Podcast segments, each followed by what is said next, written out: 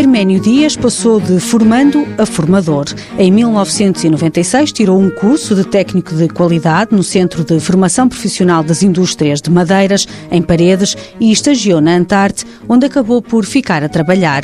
Atualmente é diretor de produção e acompanha dois formandos do IFP. Um gestão de produção, que está a começar a auxiliar-me em tarefas em tarefas mais estatísticas de produção, controles numéricos de produção, uh, estatísticas, uh, entre muitas coisas.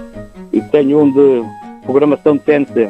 Sou tutor de ambos, sou tutor de ambos, eles têm uma grande vantagem comigo, porque eles estão a passar o que eu passei já há muitos anos atrás, sei bem quais são as dificuldades quando somos novos e chegamos a uma empresa. Arménio Dias acredita que os estágios são uma oportunidade única para testar a teoria. Enquanto temos uma aprendizagem de centro de formação uh, da teoria à prática. Esses estágios permitem-nos adaptar a nossa teoria à prática e rever, porque há situações que a teoria nem sempre é a correta, só depois no próprio terreno temos também que nos adaptar às empresas não é? e, uh, e às condições de trabalho que temos. A Antarte tem três ex-formandos do IFP em cargos de chefia. Responsável pela gestão de encomendas do mercado nacional é uma, uma ex-aluna do Centro de Formação também, também estagiou cá e agora está com um cargo que bastante responsabilidade.